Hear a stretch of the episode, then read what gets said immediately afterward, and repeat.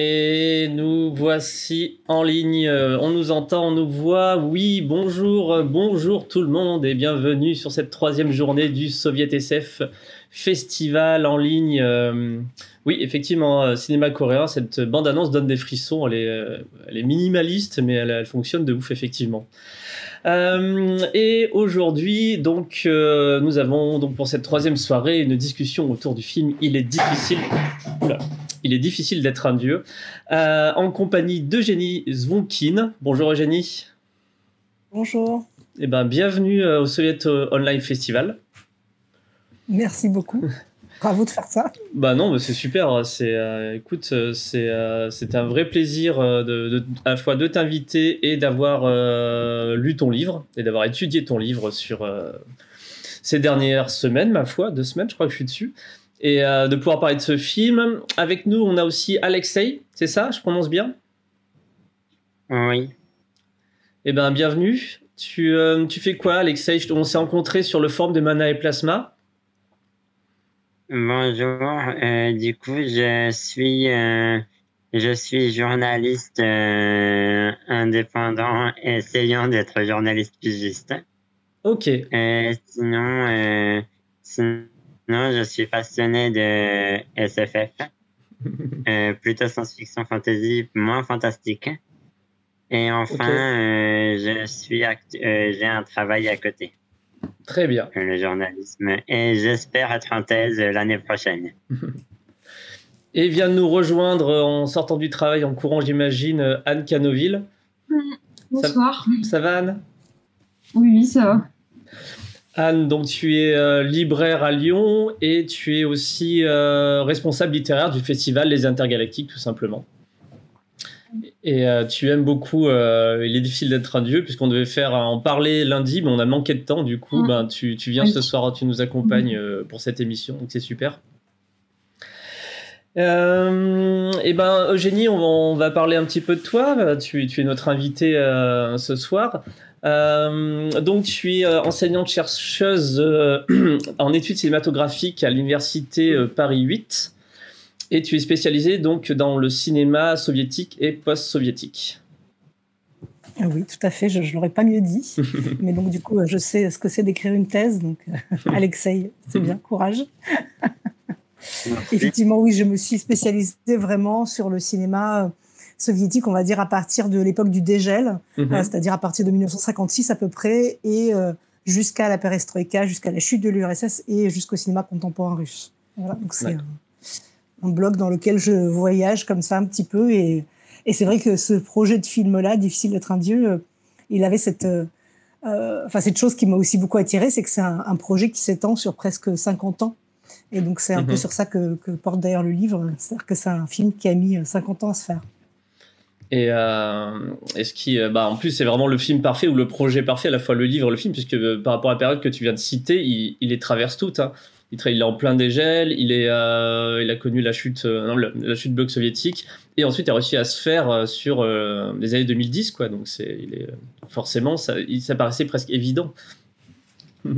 Tout à fait, voilà, je ne pouvais pas passer à côté, euh, d'autant plus qu'effectivement, je suis une grande euh, amatrice à titre personnel des frères Strugatsky, mais aussi euh, j'ai beaucoup, travaillé sur l'œuvre de German, donc voilà, c'était, un peu une, un passage obligatoire.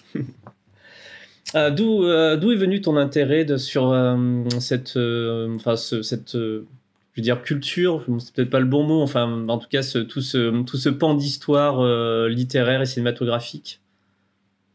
Alors, bah, euh, du coup, je vais être un peu obligée de raconter ma vie, mais euh, euh, bon, je suis russe. Hein, j'ai immigré en France à l'âge de 12 ans, donc j'ai appris le français pratiquement sur le tard en arrivant en France. Voilà, alors, je ne sais pas si Alexei a aussi des origines, parce qu'en tout cas, il a un prénom bien russe. mais oui, tu as des origines ou pas? Mon prénom, en fait, est un pseudonyme que j'utilise ah, sur Discord. Bon, alors, d'accord, très bien. Je m'appelle Augustin. D'accord. Bon, ben, moi j'ai cru, tu vois, que tu avais forcément des origines vu le prénom. Bon voilà, moi je suis, je suis russe. Et, euh, et après, il s'est trouvé que quand j'ai choisi mon sujet de thèse, justement, alors c'était pour le coup sur une cinéaste qui s'appelle Kira Muratova, mhm.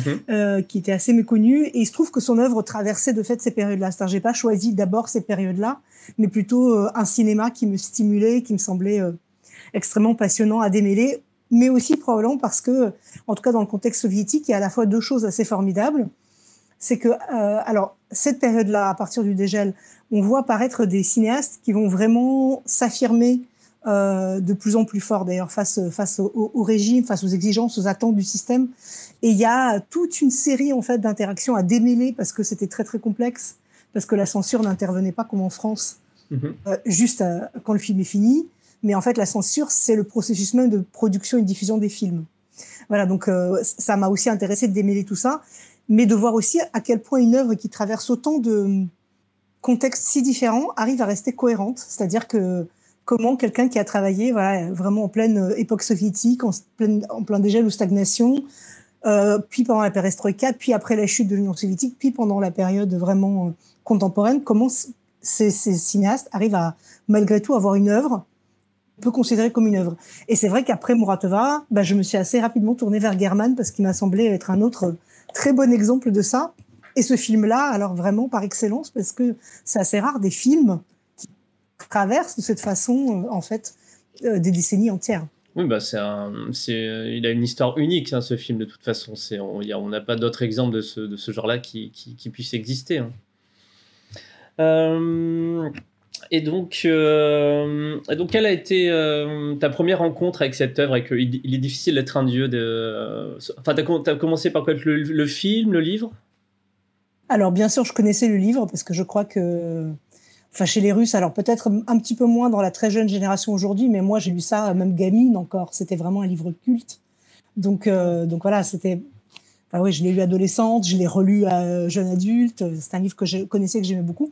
Et je, alors, je crois que j'avais entendu euh, que, euh, à un moment donné, que, que, le projet avait été en, mis en route, puisqu'il a quand même mis, donc, euh, même à partir de 99, donc German était dessus, mm-hmm. et sans jamais finir le, le film. Donc on attendait tous quelque part avec grande impatience de le voir. À l'époque, j'étais donc j'écrivais dans les cahiers du cinéma et on a fait entrer deux fois par mon fait en fait le film dans les films les plus attendus de l'année. Parce que j'arrêtais pas d'en parler à la rédaction du cahier en leur disant mais ça va être quelque chose d'exceptionnel, German plus euh, les frères Strogatsky, et puis le film ne venait pas. Et après, je l'ai découvert de façon assez privilégiée puisqu'on m'a demandé de le sous-titrer pour la sortie française. Ah ouais. Ah, voilà. Et donc, euh, du coup, c'est vraiment une chance parce que bah, je fais du sous-titrage par ailleurs, mm-hmm. c'est vrai. Et alors, j'ai passé mais un mois et demi totalement immergé dans le film, parce que je sais pas si vous imaginez ce que ça veut dire. Tout à l'heure, on parlait avec Alexis du fait que l'expérience du visionnage peut être éprouvante. Moi, j'ai passé un mois et demi dedans, totalement. voilà, mon Il est difficile d'être un sous-titreur. mais, euh, mais, en même temps, voilà, je trouve que c'était ah un accès très privilégié au film parce que du coup, j'ai eu l'impression vraiment, quand on traduit un film, on le comprend de façon extrêmement euh, bah, intime, on voit comment les choses se connectent. Et puis on fait des choix parce qu'évidemment, dans un film comme celui-là, euh, bah alors déjà, il y a énormément de répliques qui veulent rien dire, parce qu'il y a plein d'onomatopées, de phrases non finies. Mm-hmm. Il y a plein de choses qui sont pas vraiment dites ou les phrases vont pas jusqu'au bout. Et donc, euh, je pensais beaucoup aux spectateurs français en me disant comment je peux traduire sans à la fois dénaturer l'œuvre, mais en même temps en essayant de faire un petit pas vers le spectateur pour que euh, peut-être certains éléments puissent être un petit peu plus compréhensible, même pour quelqu'un qui n'aurait pas lu le livre, par exemple. Parce que dans la tête de German, tout le monde connaissait le livre par cœur et c'était même pas la peine de s'attarder là-dessus. Voilà. Et euh, pour, eh ben, on peut revenir sur euh, la genèse du roman, si ça te va, pour parler un petit peu de cette partie-là. Euh, ben, du coup, Alexei, ça va peut-être, tu vas peut-être pouvoir intervenir aussi sur cette question-là. Donc, il y a eu d'abord le septième ciel, qui était donc euh, le projet, le proto, euh, le proto est difficile d'être un dieu. Bah, Parle-nous-en un peu. Eh ben, c'est, très juste ce que tu disais tout à l'heure sur le fait que c'était, enfin que c'était au départ un projet du dégel. C'était quelqu'un de très, enfin c'était les, frères Stugatsky, c'est des vrais ethniques, pardon pour le mot russe, mais c'est les gens en fait des années 60, c'est, c'est une génération qui connaît le dégel et qui a une vraie foi dans le fait qu'on peut, euh, après la déstalinisation, revenir vers. Euh, alors, eux, ils appelaient ça le communisme à visage humain. Mhm. Et donc, euh, c'est quand même une forme, une période de, relatif enthousiasme et qui, qui, va être coupée coupé, net, parce que les frères Stravinsky se rendent compte que de nouveau, la censure se met à, resserrer les vis, en fait, en particulier sur les artistes, et la tonalité du roman va totalement changer. Alexei, je ne sais pas si tu voulais peut-être dire quelque chose, pardon. Euh, j'avais, j'ai en effet lu euh, dans, euh, j'ai lu dans le livre que tu as écrit, c'était extrêmement intéressant. Je me posais une question. Est-ce qu'en un sens, la tonalité du roman picaresque, un peu de KPDP quasiment, n'a pas, du coup, à la fois à changer, mais est-ce que le baron Pampa n'est pas le dernier survivant du septième ciel? Oui, tu as totalement raison, c'est exactement ça. Oui, oui, absolument, c'est vrai. Parce que c'est le type sympathique euh, qui sait manier l'épée, euh, bon vivant, euh, tout à fait, tout à fait. Oui, oui, tu as totalement raison, c'est le seul survivant.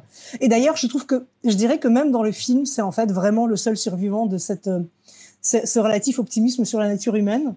Parce que, bon, je, je l'écris un peu dans mon livre qu'en fait, tout le monde a, descendu d'un cran entre, le, entre la, la, la version d'Estrugatsky et la version de German. Mais malgré tout, je trouve que quand on regarde le film, le baron Pampa, c'est celui qui s'en tire le mieux parmi mhm. les, euh, habitants d'Arcanar. C'est quand même celui qu'on qu'on aime bien, hein, auquel on s'attache.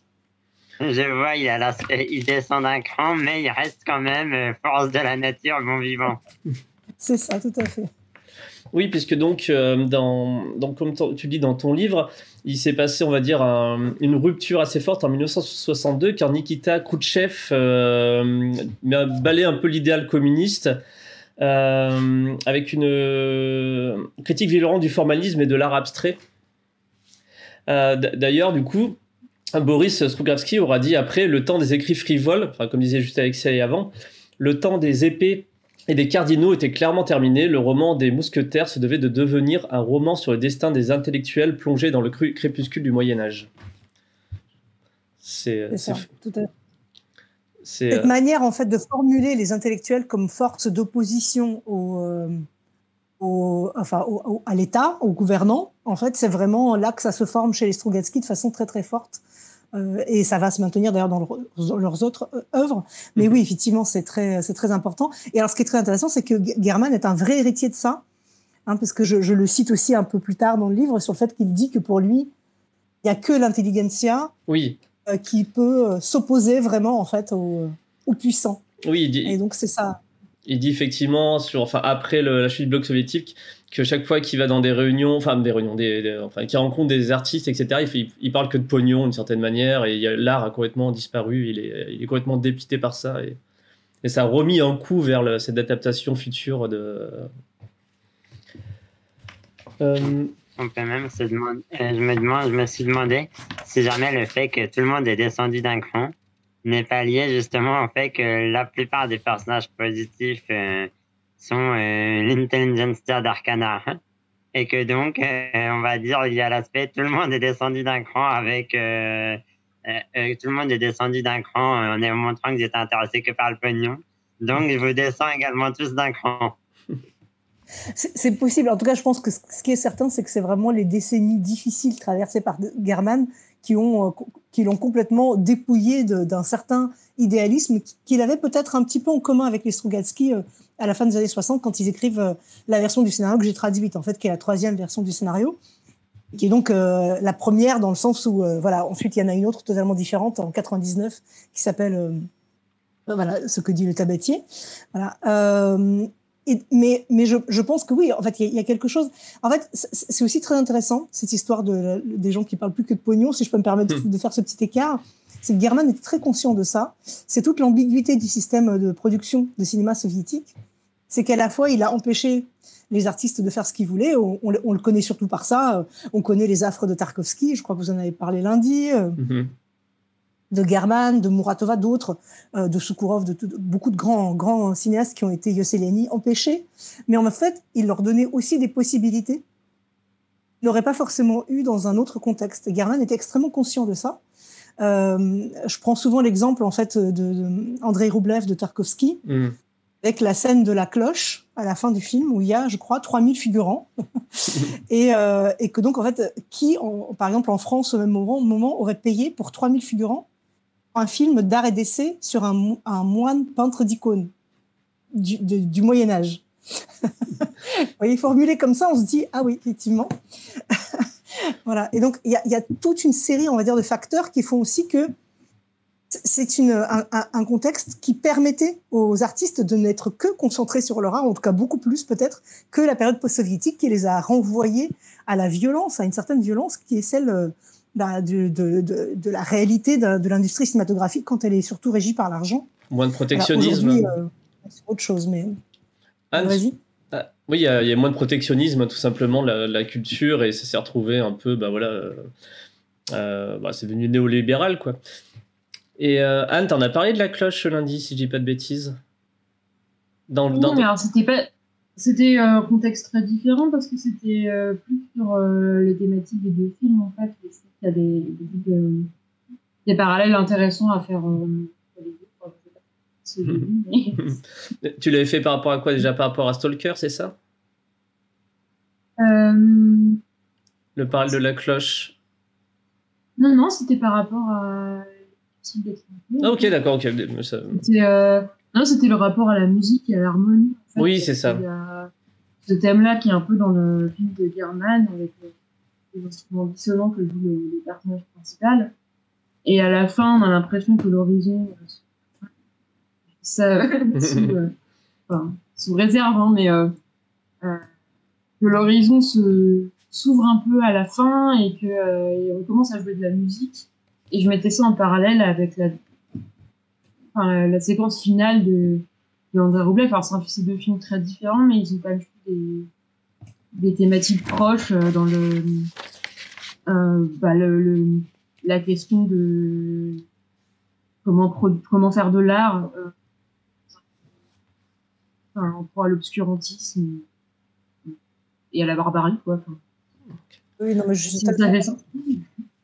Je suis tout à fait d'accord avec cette comparaison. Euh, je la fais moi-même d'ailleurs, mais oui, je, je pense que c'est vraiment. Euh, ça m'a surpris moi-même en fait parce que je, quand j'ai fini par me dire qu'on pouvait comparer ces deux films-là, parce qu'effectivement tellement de décennies les séparent et puis effectivement l'impression créée par par le film de German est très particulière et donc on n'y pense pas tout de suite. Mais je suis tout à fait d'accord. Je pense qu'il y a vraiment et c'est plus que des, des, similitudes ou des rencontres de hasard. C'est qu'on mmh. que German était très admiratif de Tarkovsky euh, et que et, il a dit euh, en entretien qu'il euh, en chaque tournage, il projetait deux ou trois films à, l'ensemble de son équipe. Et parmi ces deux ou trois films, il y avait André Roblev. Ah donc, donc je pense qu'il y a vraiment une vraie proximité, une vraie manière de poursuivre la, même, le même questionnement dans les. Euh, c'est pour revenir un peu sur le livre euh, des frères Strugaski, par contre. Euh, et il est, moi, j'ai beaucoup aimé, que je l'ai lu très récemment, L'île habitée.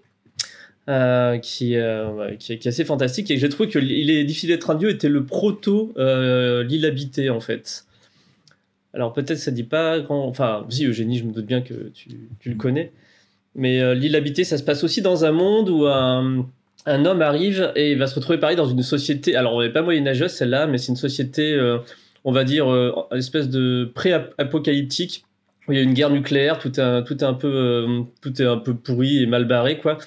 Et il y a le gouvernement qui contrôle la population via un rayon notamment, et aussi en mettant en place des systèmes de, on va faire la guerre à machin, juste pour que la population ne soit pas, ne, se révolte pas trop. Et on, on gardait vraiment ce, on est dans l'univers du midi d'ailleurs l'univers qu'ont inventé les frères Strudgaski. Euh, cet univers, bah, à la base, qui était censé représenter le communisme à son apogée, qui avait vraiment réussi, et ensuite qui allait essaimer dans les étoiles pour, on va dire, plus ou moins apporter la bonne parole. Et, euh, donc, je trouve que c'est vraiment des thématiques qui, sont ultra bien maîtrisées, quoi. Moi, j'ai pas trop de questions. Sais pas, Alexei, si tu veux, commenter là-dessus, moi j'aurais peut-être quelque chose à dire, mais je veux bien t'entendre si tu as, des choses à dire là-dessus. Et moi, en fait, je voulais rebondir sur justement, en fait, euh, ce qui m'intéressait pas mal, j'ai l'impression qu'une des grandes thématiques à la fois dans l'île habitée et dans les, et dans les difficiles d'être un dieu, c'est justement la question de la difficulté d'être un dieu au sens, euh, justement, euh, les missionnaires, les missionnaires d'une société pas parfaite, mais quand même assez utopique et avec la question de comment est-ce qu'on est-ce qu'on peut faire évoluer notre société et si oui, comment est-ce qu'on s'y prend? Et en fait, ce qui m'intéressait beaucoup, c'est que c'est également une thématique très présente dans l'univers qu'a créé Ursula K. Le Guin avec le mhm. cycle de l'écoumène. Et je me suis toujours demandé dans quelle mesure Ursula K. Le Guin ou les frères Strugatsky, euh, je sais qu'Ursula K. Le Guin a lu les frères Strugatsky parce qu'elle a fait une préface de Stalker. Je ne sais pas si les frères Strugatsky ont lu Ursula K. Le Guin, mais euh, c'est une question qui m'a toujours interpellé. De temps. Alors. Vas-y, vas-y. Et d'autant enfin qu'il y a un autre auteur qui est Yenem Banks, qui a fait le cycle de la culture, qui est très influencé par Ursula K. Le Guin, mais sur un ton beaucoup plus cynique, euh, on va dire beaucoup, euh, beaucoup plus euh, le film de German. Et je me suis également demandé si Yenem Banks avait été marqué par les frères Strugatsky, ou même s'il a fait référence au film de German.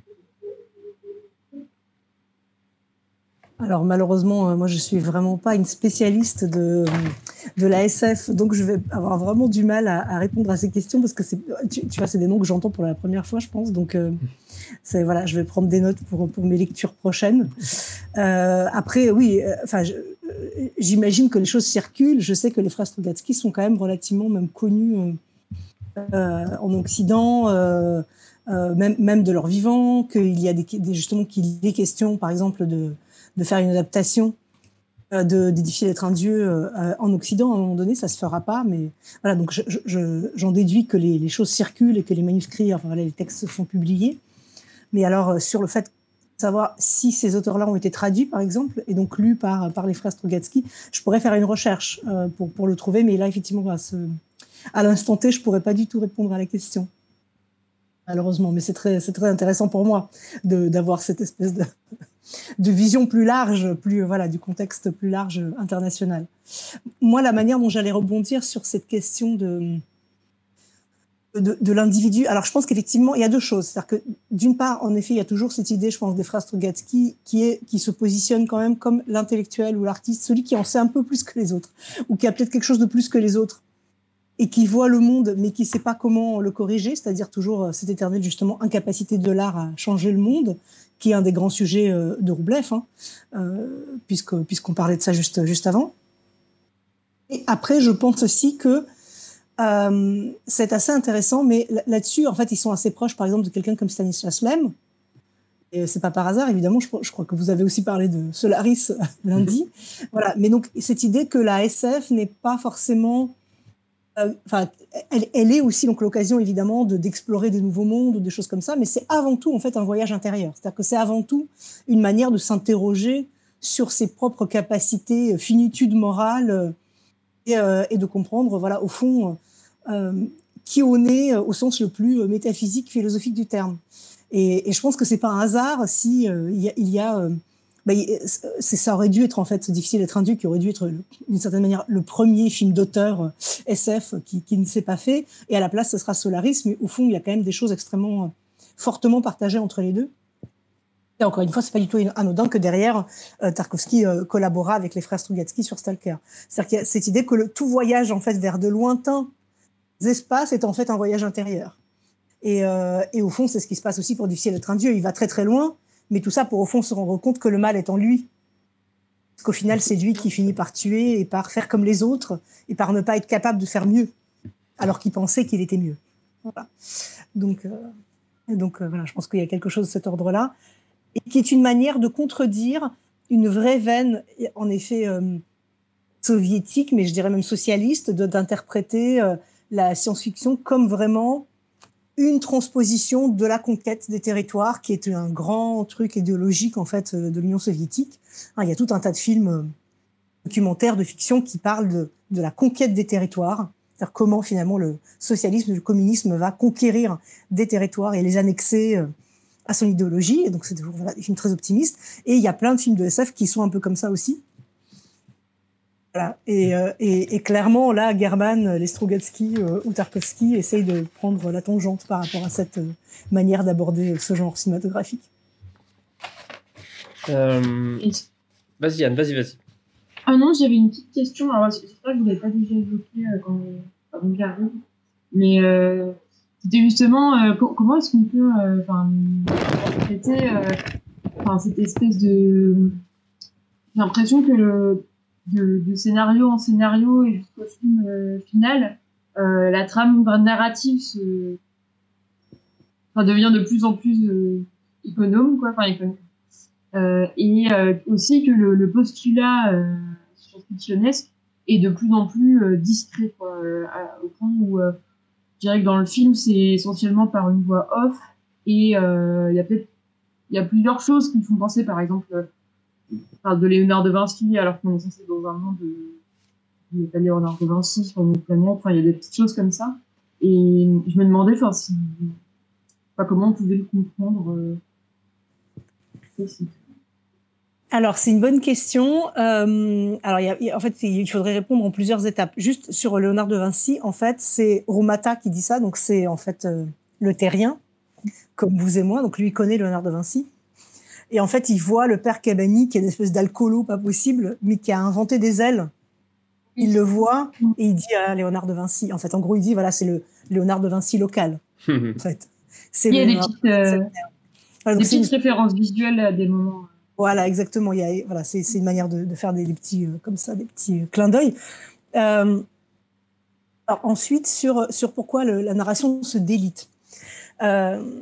Alors, je pense qu'en partie, soyons honnêtes, c'est aussi parce que justement le projet été tellement long à se faire qu'à un moment donné, euh, enfin, les, modifications diverses et variées font que, euh, que c'est plus le centre, le centre de la narration. Il faut imaginer aussi que le cinéma de German a énormément évolué. Euh, si on regarde euh, le film qu'il a réalisé en 67, juste avant de juste avant de faire de faire le scénario de D'ici l'être induit en 68, c'est un film assez classique parfaitement lisible, avec une narration forte, etc. Alors après, il y a quand même des parties pris stylistiques où on voit qu'il y a déjà quelqu'un qui est là, un auteur, etc. Mais euh, quand on regarde son film d'après, euh, La vérification, 72, c'est aussi un film tout à fait lisible, parfaitement compréhensible. En fait, ça va commencer à se déliter pour German à la fin de l'époque soviétique. En fait, même un petit peu avant la fin, son, film, son dernier film soviétique, en 84, Mon ami Ivan Lapshin, commence à sentir que ça l'intéresse beaucoup moins, la narration, et qu'il veut autre chose. Et donc, il y a de la narration, mais il y a aussi des moments où tout d'un coup, euh, voilà, le, récit, le film prend des tangentes, euh, des détours, euh, s'attarde comme ça sur des observations de, de comportement humain. Donc vraiment, c'est peu à peu, il y a cette idée justement que la multiplicité du réel commence à prendre le pas sur la narration. Herman. Et c'est quelque chose qui va continuer à s'accentuer. Je ne sais pas si vous avez vu Krostalov, ma voiture, son premier film post-soviétique, 98. Bah, c'est aussi un, un, sacré parcours. Euh, alors, ça se passe sur notre terre, ça se passe en 53, juste à la veille au lendemain de la mort de Staline. Donc, c'est une époque historique réelle. Mais pourtant, le film, quand vous êtes dedans, c'est un cauchemar. Enfin, ça vous êtes dans un cauchemar. C'est-à-dire que vous êtes pas, c'est pas un cauchemar dans le sens c'est pas bien. Je veux dire, vous êtes à l'intérieur d'un cauchemar. C'est-à-dire qu'en fait, on n'est plus du tout dans du réalisme justement ou, ou de la narration lisible tel point que le, le producteur, le coproducteur français, a exigé qu'on ajoute un carton au début du film, mhm. explicitant un peu l'intrigue. Donc vous verrez si vous le voyez dans sa version. Je crois qu'il y a une version sous-titrée français euh, accessible même sur YouTube. Euh, mais sinon, très belle édition euh, en coffret, si vous pouvez vous le permettre. Mais donc il y a un carton au début qui vraiment vous raconte toute l'histoire du film, qui fait quand même trop pratiquement, enfin deux heures et demie. Mais parce que justement, tout le monde se dit ça va être totalement incompréhensible. La troisième raison, c'est que German aussi est convaincu que son spectateur est aussi euh, informé que lui. En c'est ce qu'il prétend. Donc, par exemple, pour Kostalov, il trouvait ça très, très étonnant que les gens ne, voient pas, ne comprennent pas, justement, euh, alors que tout le monde connaît cette époque, euh, pourquoi on ne comprend pas qu'il y a un type qui se balade avec un parapluie qui a de la neige, donc c'est forcément un étranger. Parce qu'un russe sortirait jamais avec un parapluie dehors. Et bon, bon, etc. C'est un exemple que je vous donne, mais je pourrais en donner plus. Et donc, je pense que dans, Difficile d'être indien, il y a aussi ça qui a joué à un moment donné. C'est-à-dire que pour lui, euh, tous les Russes euh, sont censés avoir lu Difficile d'être un dieu, donc ils savent l'histoire, donc c'est pas la peine de leur expliquer.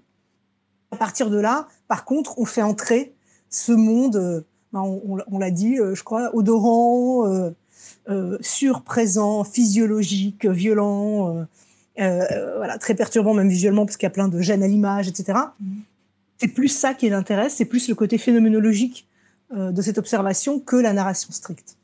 Je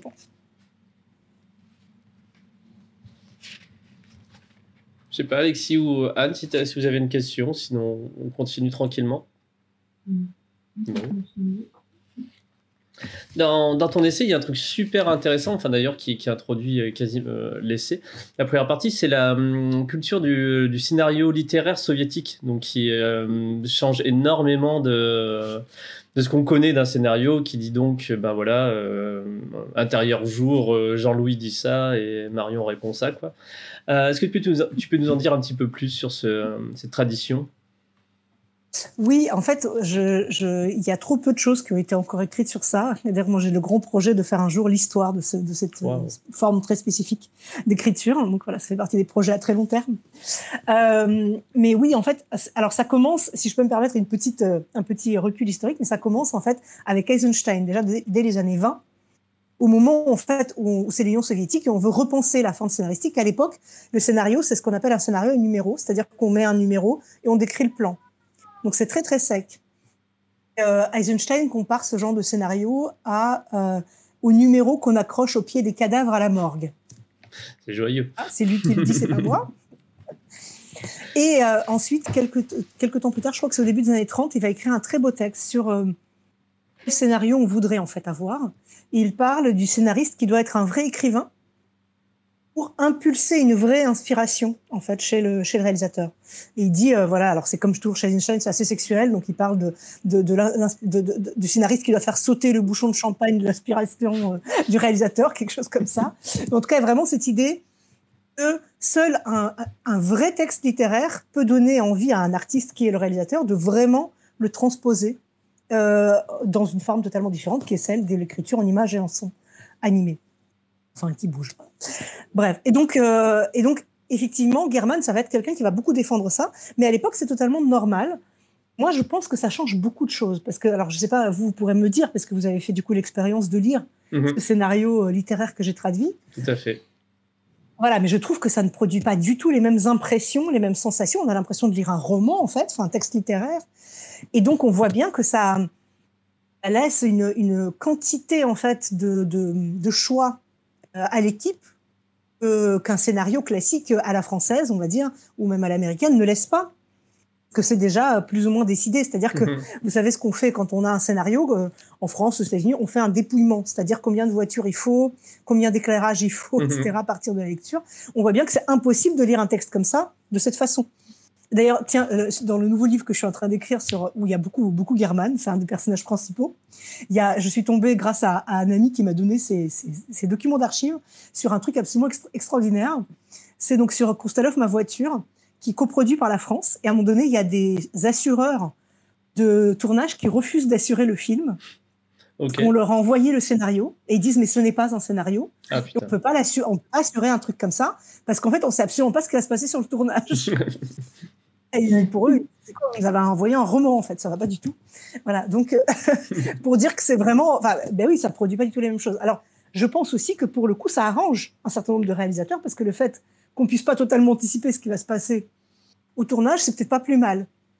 Qu'on sait qu'en tout cas, durant la période du dégel et de la stagnation, mhm. c'est le moment où il y a le moins de contrôle sur les films, c'est le moment du tournage. Il y a énormément de contrôle à l'étape du scénario, et de ce qu'on appelle le scénario de réalisation, c'est-à-dire plus ou moins le découpage, mais qui reste encore très littéraire en fait. Et puis beaucoup de, contrôle à l'étape du montage et de la post-synchronisation, etc. Mhm. Mais au moment du tournage, sauf quand on a beaucoup des plus euh, sur les films précédents où il peut y avoir des contrôles en cours de tournage, mais sinon on est un peu plus tranquille. Et donc c'est vrai que bah, d'avoir un texte littéraire permet peut-être plus facilement d'arriver à ce stade-là aussi. Et du coup, euh, pardon de. Non, vas-y, vas-y. ça me fait penser, enfin, je sais pas si on peut mettre ça en rapport avec, euh, je vais avoir lui, mais euh, euh, dans son bouquin, euh, Tarkovsky il parle quand même d'une vision d'auteur et euh, du fait que c'est pas des éléments disparates, mais il faut que ça enfin, que le film soit le produit d'une idée un peu forte, d'une vision à laquelle tout se coordonne. Ça me fait un peu penser à ça, et donc je me dis, de la même manière, peut-être le scénariste est un auteur, et de la même manière, en fait, ça, ça permet, enfin, c'est lié aussi au fait que euh, c'est ce serait une conception de la réalisation où, euh, ouais, qui doit être produite d'une vision du monde, enfin, euh, plus que d'éléments comme ça qu'on pourrait quantifié. Enfin, je sais pas comment c'est très clair ce qu'il dit, mais. Si, bien sûr, c'est ce que dit Eisenstein en fait quand il, dit qu'il faut qu'il y ait vraiment un auteur avec sa vision du monde en fait et sa manière de s'exprimer dans son art qui est donc la littérature, que ça me donne moins envie de m'exprimer dans le mien. Et, qui est le cinéma. Alors après, il se trouve que très souvent, pour écrire le scénario littéraire, le réalisateur est déjà là. Comme mhm. par exemple ici, dans ce, livre-là, enfin dans ce texte-là, c'est une coécriture en fait entre, euh, entre les frères Strugatsky et German. Donc, euh, donc en fait, il est déjà là à cette étape. Mais n'empêche, le fait d'adopter complètement, de dépouser vraiment la forme littéraire, a fait que euh, là, on se dit, on exprime les choses en littérature, et après, on se posera la question de comment on va les exprimer en cinéma. Et c'est pas tout à fait la même chose.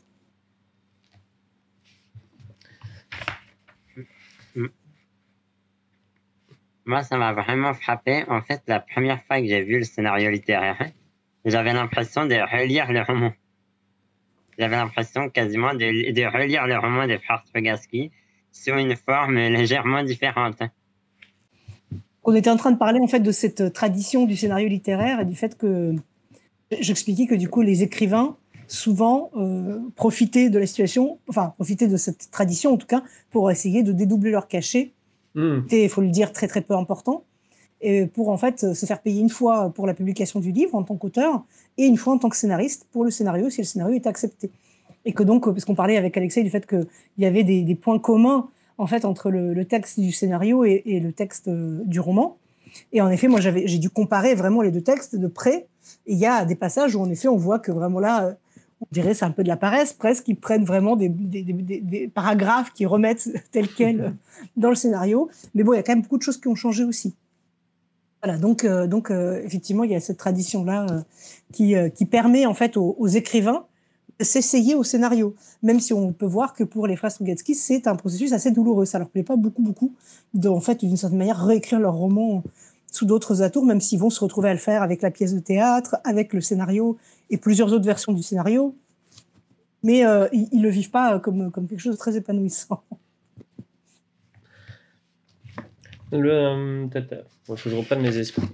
Euh, Tiens, je me suis dit, en tout cas, je me suis fait une remarque euh, un peu triviale, mais euh, donc j'ai lu de laisser dans, dans l'ordre et je me suis dit, tiens, est-ce que, est-ce que ça aurait pas été cool de commencer par lire le, d'abord le scénario euh, littéraire soviétique et ensuite lire ton analyse? Je sais ça m'est passé par la tête en me disant, non. oui, je sais Alors écoute, c'est une très bonne question. Mhm. on se l'est posé en fait avec l'éditeur.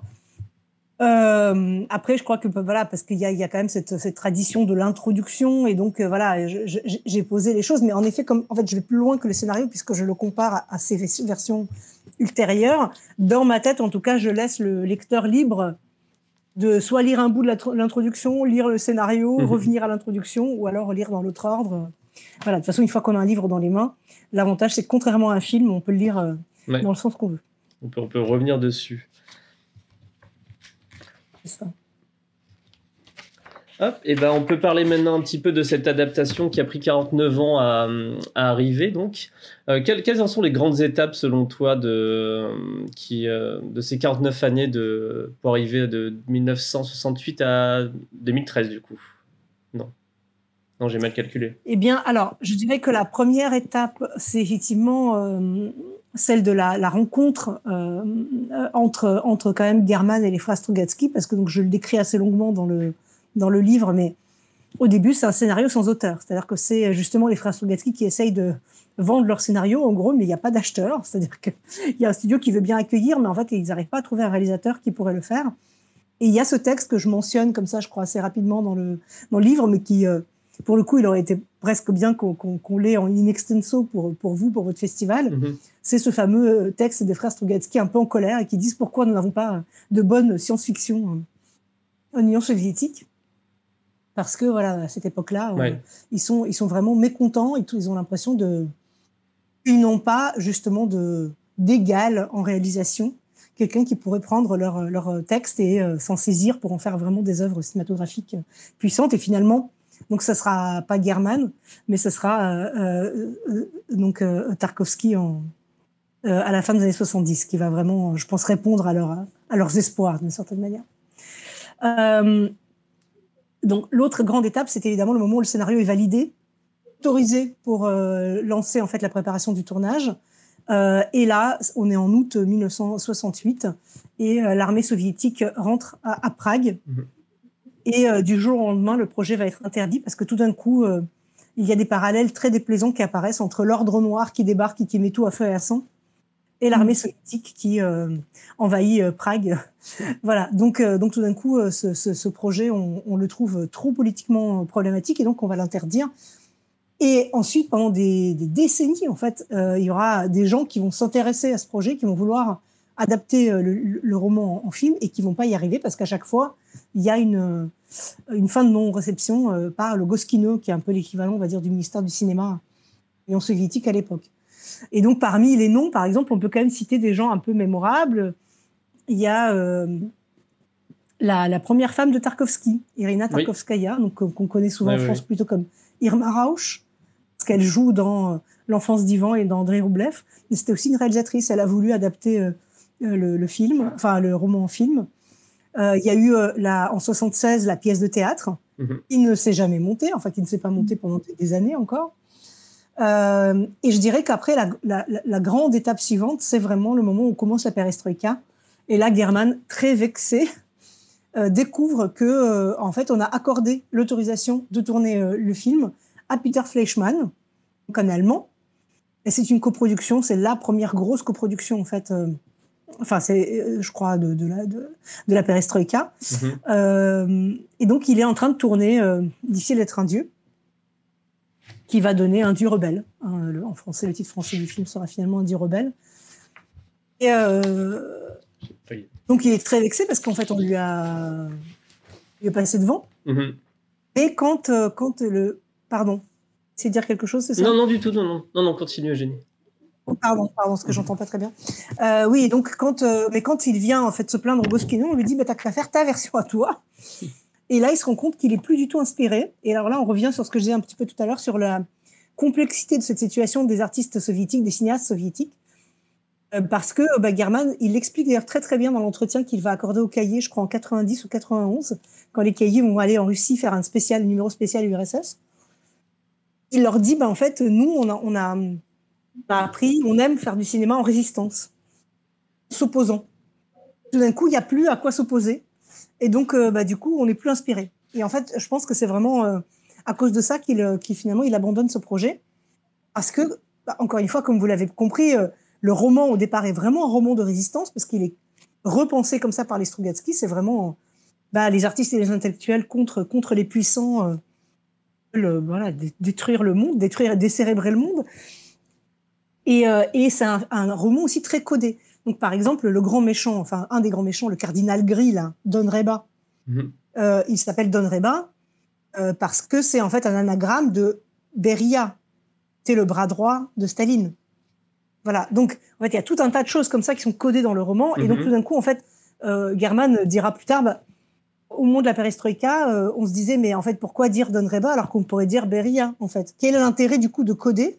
Quel est l'intérêt de recourir, en fait, à des artifices artistiques si, euh, si en fait tout est autorisé. Et en plus, je pense qu'il y a aussi un regain d'enthousiasme à ce moment-là, une vraie, euh, bah, de nouveau d'idéalisme. Peut-être on croit vraiment que euh, va vivre dans un monde meilleur, que, que la perestroïka et l'époque post-soviétique vont permettre à la Russie définitivement changer de d'air, on va dire, dans tous les sens du terme.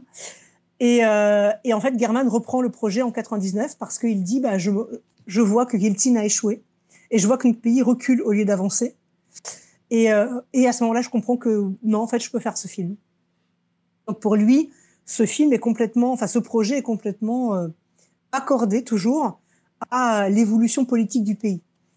Donc euh, c'est très intéressant pour nous parce qu'évidemment, voilà, malheureusement, on sait comment les années 2000 se sont déroulées et 2010 se sont déroulées en Russie. Avec voilà, un, justement une perte progressive de liberté artistique, avec une progressive mainmise, à la fois soutien et protectionnisme, mais aussi mainmise de l'État sur, entre autres, le cinéma, sur, les, sur sa production, sur sa diffusion. Voilà. Et donc, euh, bon, on, on, voit bien que, en effet, il avait, euh, il avait bien vu la chose. Et donc, euh, et donc, tout d'un coup, le, film reprend tout son sens et le projet, l'histoire, le récit des Strogatsky reprend tout son sens. Et, et peut-être. Vas-y, vas-y, Alexis. J'ai peut-être une question. qui est, je me suis demandé en lisant ton livre, est-ce que German, en gros, est-ce que German n'aurait pas eu l'idée pendant la perestroïka d'adapter le film sous... Pourquoi est-ce qu'il n'a pas eu l'idée de l'adapter dans sa version trop idéaliste adolescente pour lui après? C'est une bonne question. Parce que je pense que lui-même, il était. Enfin, je pense qu'il pouvait croire que le monde pouvait changer si les conditions changeaient. Qu'à ce moment-là, il y a eu un regain d'espoir en disant on va changer la société russe, euh, les rapports de force, et du coup, les, gens vont changer. Mais je crois qu'il était définitivement dégrisé sur l'idée que des gens, des êtres purs, puissent surnager dans une époque qui, elle, invite à l'inique, à la violence. Il faut savoir qu'en fait, sa dernière expérience de cinéma avant la perestroïka est particulièrement difficile qu'en fait, euh, sur mon ami Ivan Lapshin, euh, vraiment, la situation se crispe tout particulièrement. Il a été plutôt protégé, en fait, sur ses films précédents, même ceux qui ont été interdits. Il n'était pas ostracisé, il était, euh, c'était le fils d'un grand écrivain et on le re-autorisait à faire d'autres films, etc., etc. Après ce film-là, que ce film-là soit interdit, soit mis sur l'étagère, mon, avis, mon ami Ivan Lapshin, il y a une interdiction de le faire travailler comme scénariste ou réalisateur sur toute l'Union soviétique. Et il y a donc même une histoire euh, quand il est allé au Kazakhstan pour, euh, pour aider euh, un, un, autre jeune réalisateur qui était très très admiratif de lui, il ne pouvait pas le payer lui, et donc c'était toujours Carmelita qui signait, la femme, parce qu'elle, elle n'était pas sous, sous interdiction.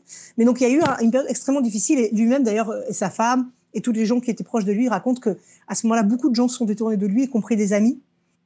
Et lui, il, euh, je sais plus, je crois que c'était un Sergei Bodrov, euh, euh, qui est un autre réalisateur qui donc l'admirait beaucoup, décrivait ça en disant, euh, il s'est couché sur un canapé, euh, dos visage vers le mur, et il est resté allongé plusieurs mois comme ça. C'est une métaphore évidemment, mais c'était pour dire que voilà, c'est quelque chose qu'il a extrêmement mal vécu. Et donc je pense qu'en sortant de là, malgré l'enthousiasme de la perestroïka, il, est, il, il, a du mal à croire dans la bonté de l'humain dans toutes circonstances. Voilà.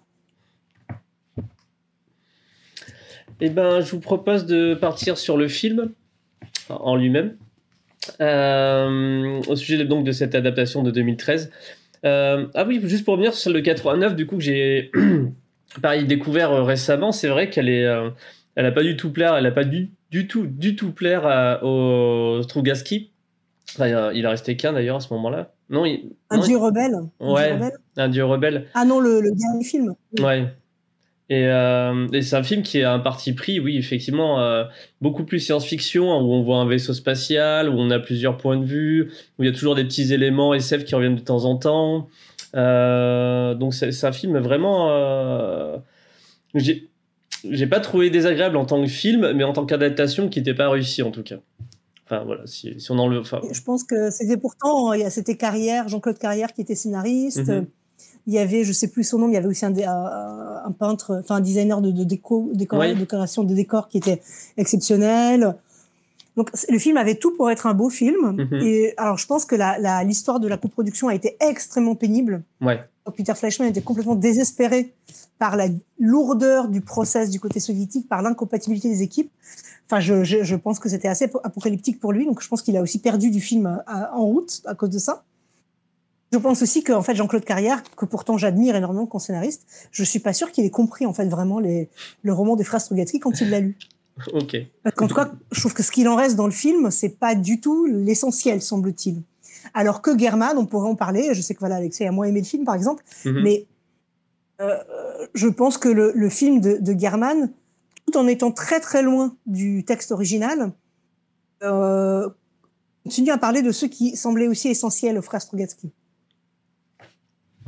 C'est-à-dire cette espèce de, d'horreur qu'on découvre -hmm. en soi-même, une incapacité à se hisser au-dessus du monde alors qu'on le voudrait tant, parce qu'on a quand même conscience, euh, encore une fois, de, des horreurs et des injustices du monde, voilà, etc., etc. Enfin, sur toute cette difficulté, à, et puis la difficulté à apprendre aux autres ce que c'est que la beauté, oui. l'harmonie, ce dont parlait Anne tout à l'heure, euh, très justement.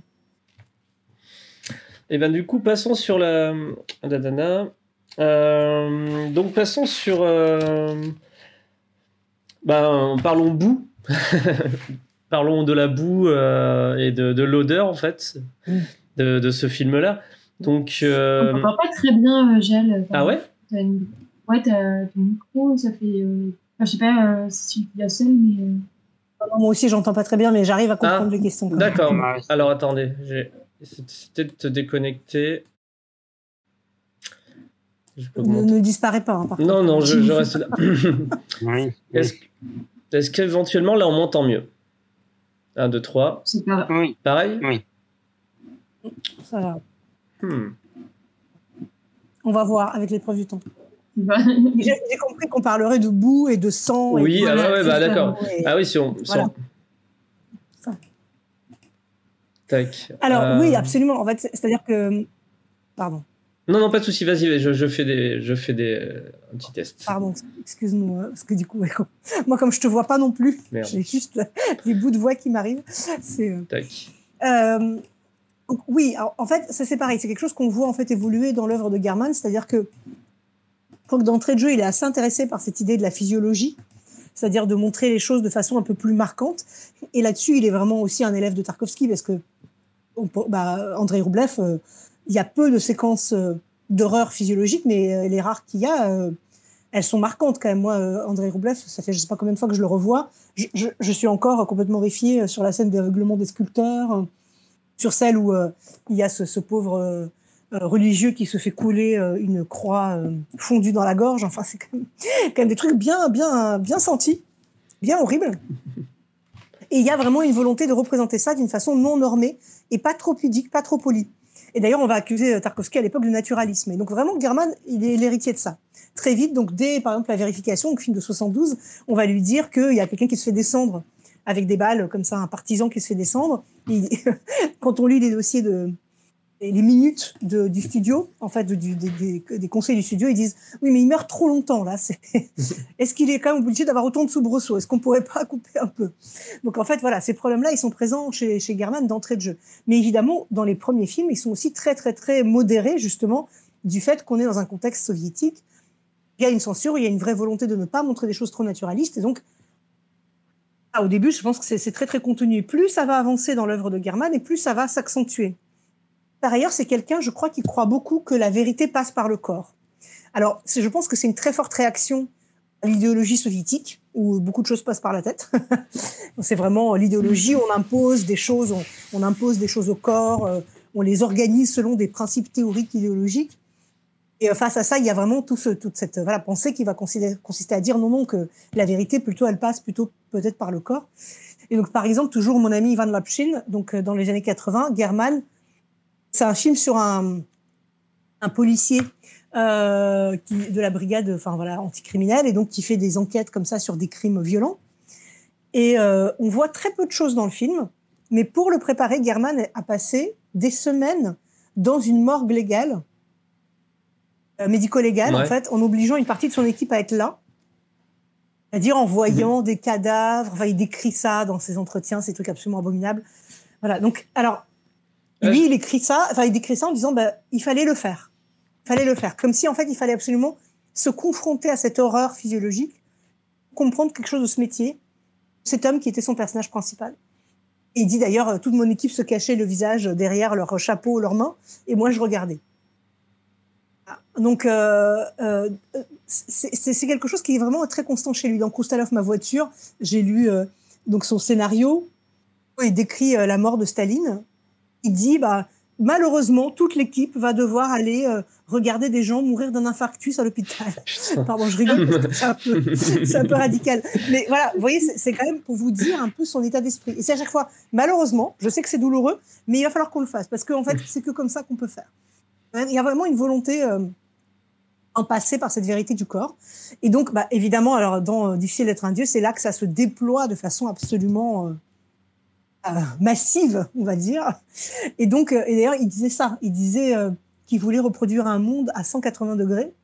Pardon, pas, oui, voilà. Mhm. Euh, Enfin, plutôt à 360 degrés. Ouais. 360 degrés, excusez-moi.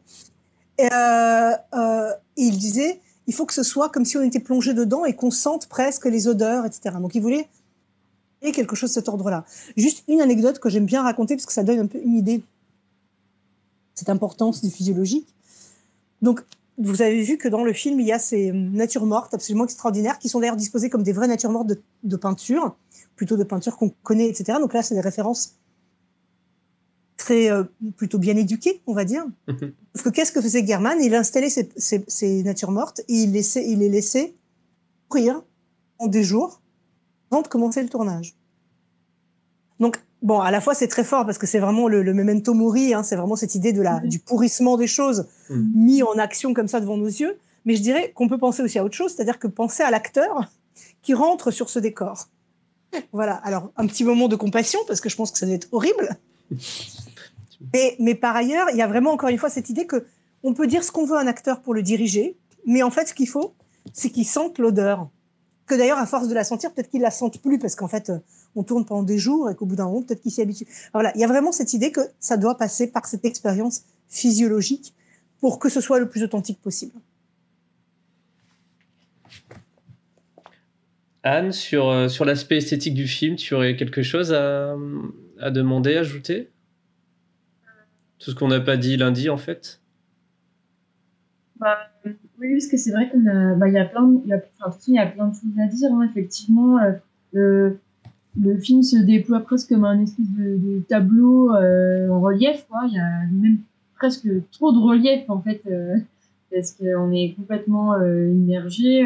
Les, la caméra n'arrête pas de bouger, on suit les déambulations du personnage principal. On a vraiment l'impression d'évoluer dans le décor et en même temps d'être un peu étouffé par, par lui. quoi. J'avais noté forcément des références, on pense beaucoup le tableau de Jérôme Bosch. Euh, bon, c'est, je pense c'est une référence voulue, non euh, Absolument.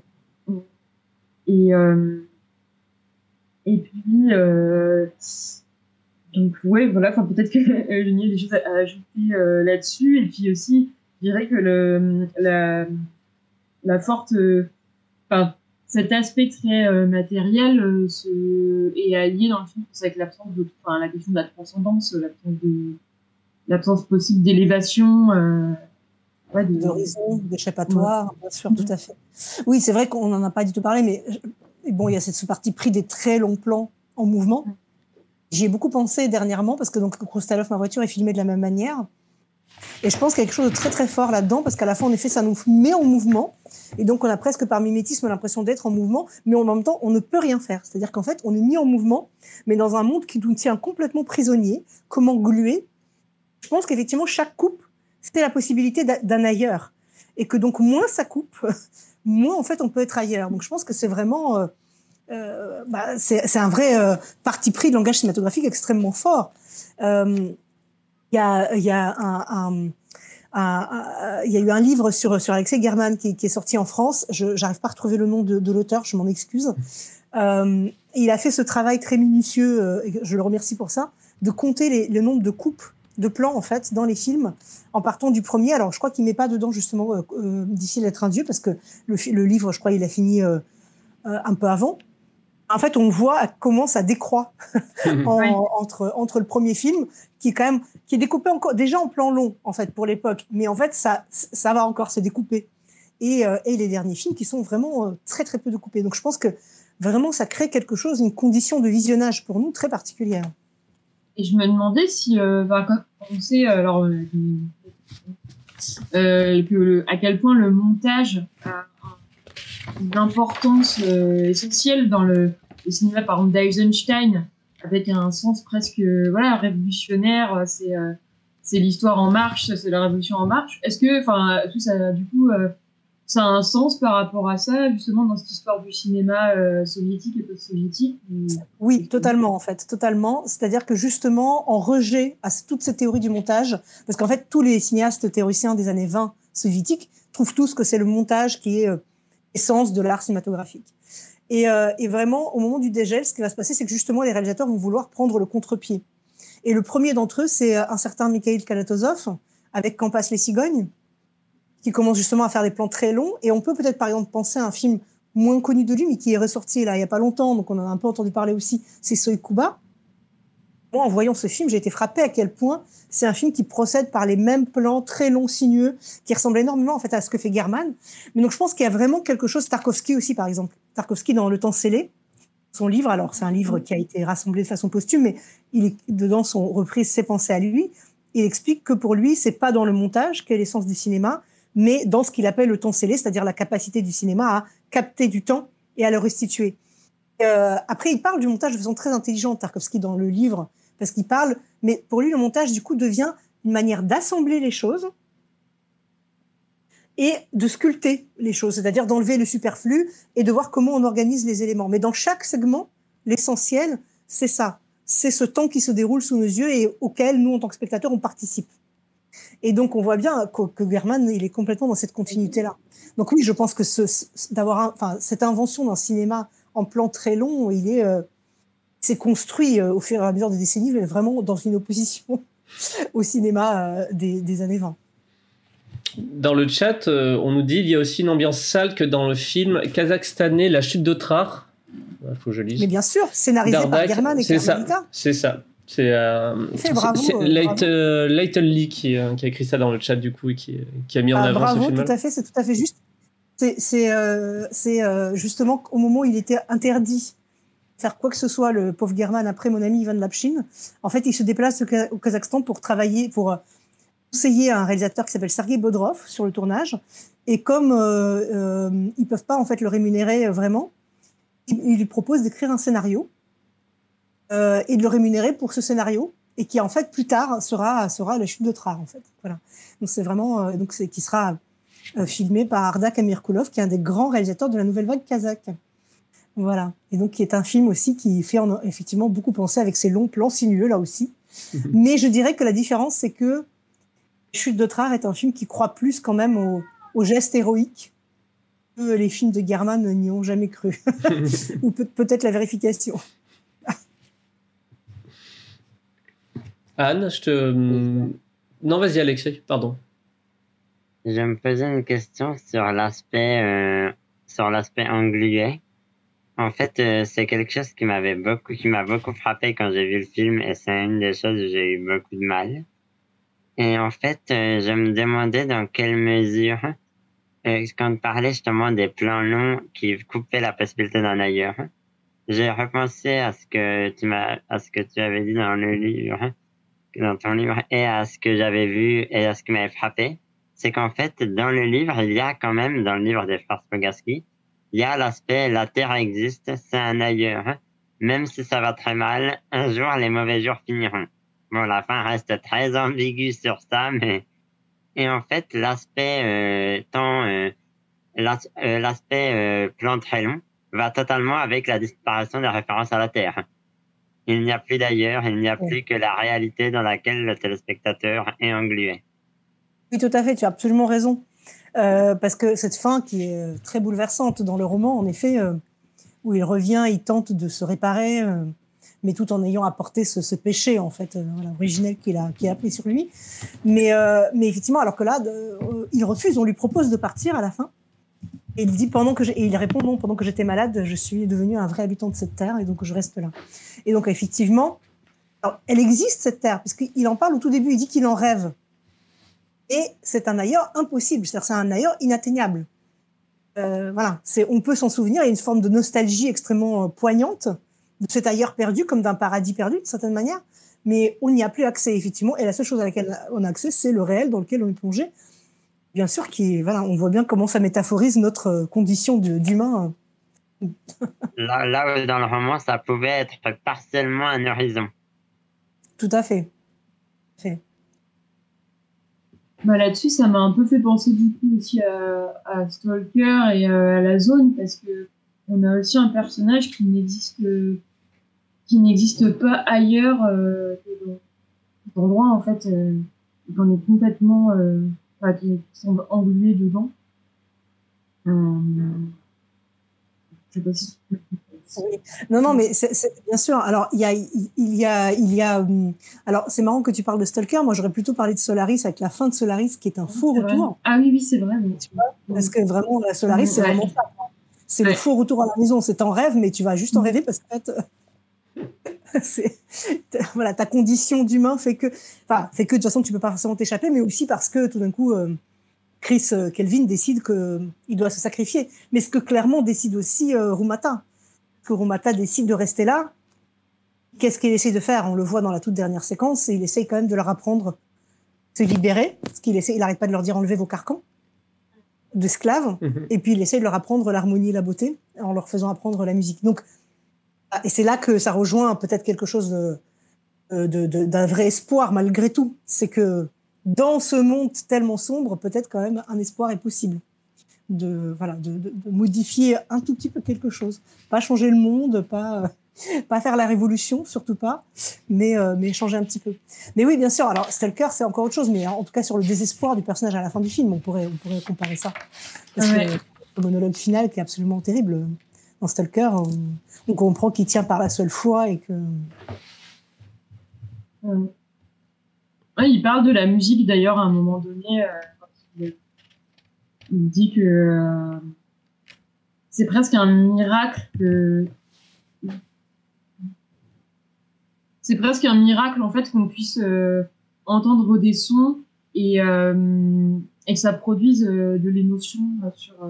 Enfin, Ça produit- ça ça, produise c'est- de la musique et de l'émotion et c'est marrant parce que du coup ça fait vachement penser à ce qu'on disait tout à l'heure. Ouais, totalement, totalement. Et, euh, et du coup, peut-être ça peut faire une transition pour parler de, de la bande-son, euh, de, parce que je crois qu'on n'en a pas trop parlé pour l'instant, Ouais, c'était noté, ouais. euh, du film, qui est assez. euh, qui est hyper travaillé, mais alors. euh, qui est euh, un peu à l'image, enfin, un peu comme ce qui est à l'image, c'est-à-dire euh, omniprésente, extrêmement concrète, extrêmement euh, matérielle, c'est des bruits du quotidien, euh, qui enveloppent un peu euh, les nous enveloppe un peu dans sa sensorialité, qui euh, est très évocatrice aussi de, bah, de, bah, de la boue, euh, de tout ce qu'on a dit.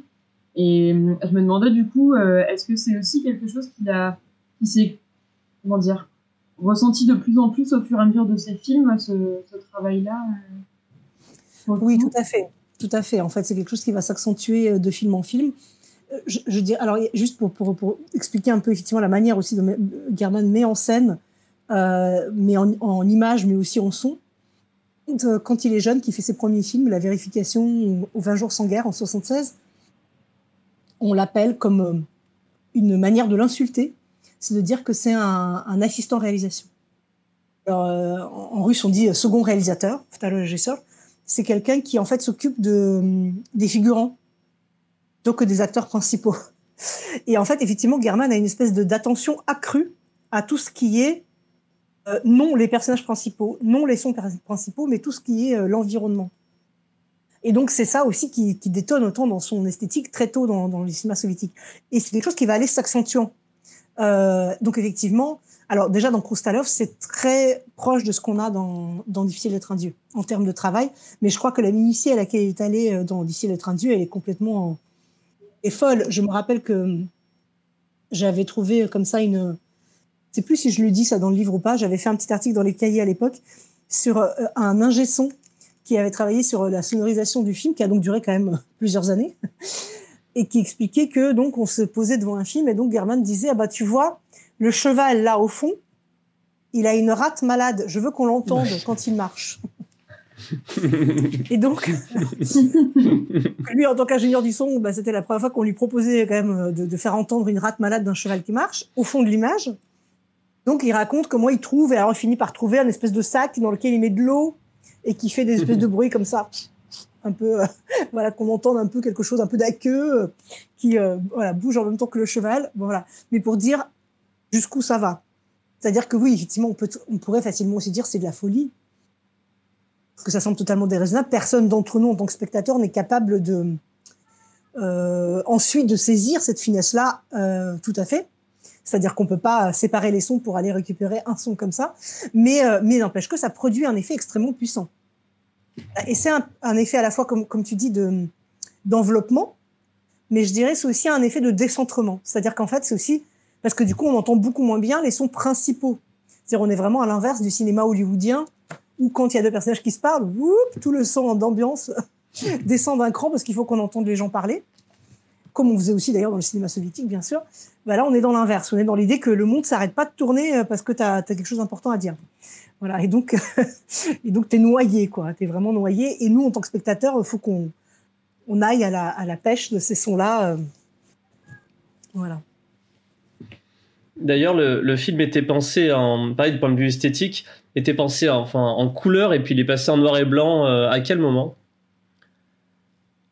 Très tôt, en fait. Il a, c'est, marrant parce que German a été assez attiré par la couleur. En fait, il a fait un film avec des incrustations couleur, c'est Mon ami Ivan Lapchin. Mm Il a fait ça pas vraiment parce qu'il le voulait, mais plutôt parce que c'était plus simple pour la production d'obtenir le feu vert.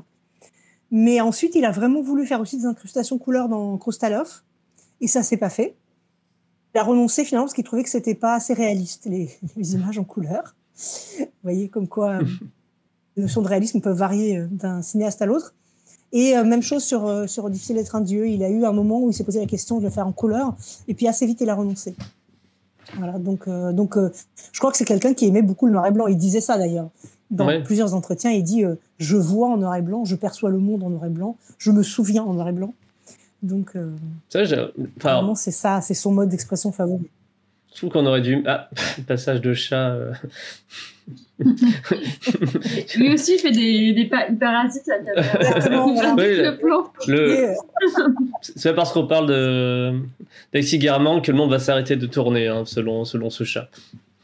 Euh, et ben il nous, il nous, reste cinq petites minutes. Euh, donc dans le chat, si vous avez des questions, euh, c'est le moment, puisqu'après on va enchaîner sur la, on va faire toujours la petite pause de quelques minutes et ensuite euh, lancer la projection de court métrage d'animation. Donc c'est le moment. Euh, il y a une question. Alors, est-ce que l'intérêt pour la figuration et la masse dans le cinéma soviétique ne peut pas s'expliquer idéologiquement? Alors, bah, de façon amusante, pas vraiment. C'est-à-dire, ou en tout cas en réaction à. Alors, parce que justement, le cinéma soviétique, euh, euh, bien sûr que, bien sûr que, il y a cette idée que le collectif domine le groupe, enfin l'individu. En tout cas, jusqu'à jusqu'au dégel, clairement, cette, cette idée-là, elle est très très présente. Mais justement à cette époque-là, alors moi, il y a un terme que j'aime beaucoup, c'est un terme d'Agamben qui s'appelle la biopolitique. C'est-à-dire, ah c'est euh, quand la politique organise les corps. Eh ben, quand on dit en fait que le collectif domine euh, l'individu, ça veut dire justement que ce collectif, il faut qu'il soit quand même très, euh, obéissant en fait. C'est-à-dire qu'en fait, il est parce que s'il commence chacun à demander le truc qui les intéresse eux, chacun, chaque personne, on s'en sort pas. Donc en fait, le collectif devient une espèce de masse en visage. Et c'est vraiment effectivement l'invention du, du cinéma du dégel, en tout cas le vrai apport, que de dire non, on va se réintéresser aux petites gens euh, et donc, je reviens à Kalatozov avec euh, Quand passe les cigognes. Il y a ce plan que j'aime beaucoup euh, montrer quand, quand je parle de cette période-là du cinéma, c'est le moment des adieux, quand il y a des militaires qui partent à la guerre, au tout début de la Seconde Guerre mondiale. Et on a donc le personnage principal, Boris, qui attend avec impatience Véronica, sa bien-aimée, savoir si elle va avoir le temps de venir lui dire au revoir. Mais au lieu que le plan ne soit que sur lui, le plan le quitte, va aller longer les gens qui sont contre la grille et va filmer les différents adieux en fait de personnages qu'on ne reverra jamais. C'est des figurants, mais qu'on ne reverra jamais. C'est voilà, ça devient comme ça des silhouettes l'espace de quelques instants, des personnages l'espace de quelques instants. On est touché par eux. Et donc ça, c'est vraiment l'apport du cinéma du dégel qui va dire si on va pouvoir se réintéresser aux petites gens, et donc n'importe qui pourrait devenir un, personnage principal. Et c'est quelque chose que évidemment German va prendre et déployer, mais de façon beaucoup plus accentuée. Mais euh, d'autres cinéastes vont le faire aussi. Muratova, euh, dont j'ai parlé un peu tout à l'heure, voilà, et d'autres. Mais chez German, c'est vraiment quelque chose qui va être très très présent. Euh, donc, bah, avant de, nous quitter, parce qu'on a parlé du film, c'est qu'on l'a même pas trop introduit. Eugénie, tu, quelqu'un qui a, non, qui a pas lu le bouquin, qui et qui dit tiens, je vais voir ce film. Est-ce que tu aurais quelque chose à lui dire avant, avant ça?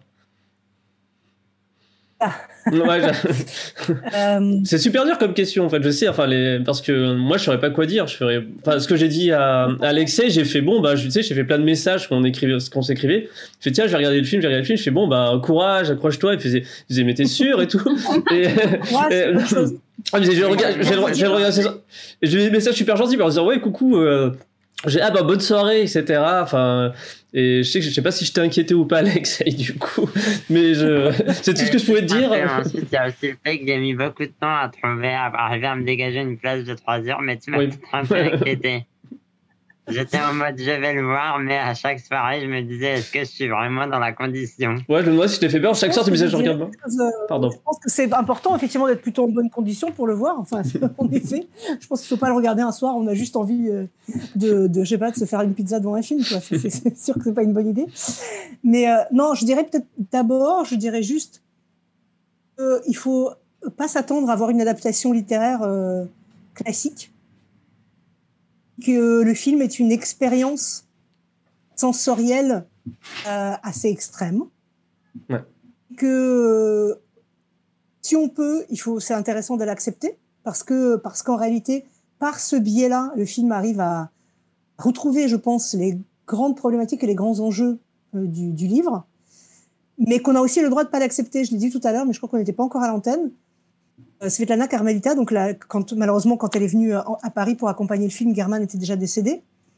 Euh, et, donc, je l'ai accompagnée sur plusieurs avant-premières, dont, celle de la Cinémathèque pour la rétrospective German.